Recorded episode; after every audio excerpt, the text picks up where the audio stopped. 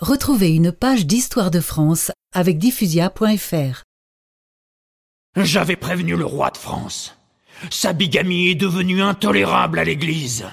Moi, innocent III, vicaire de Dieu, ordonne que plus un service religieux ne soit rendu par mes prêtres au roi Philippe Auguste et à sa cour, tant que la reine Ingeborg n'aura pas retrouvé la place qui lui est due devant Dieu.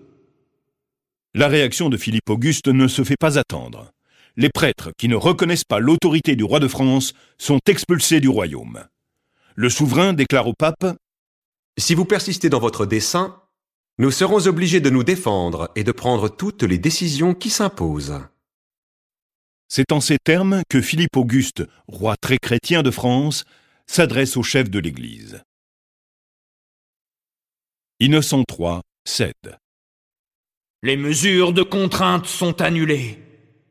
Nous souhaitons néanmoins que le roi de France régularise sa situation maritale.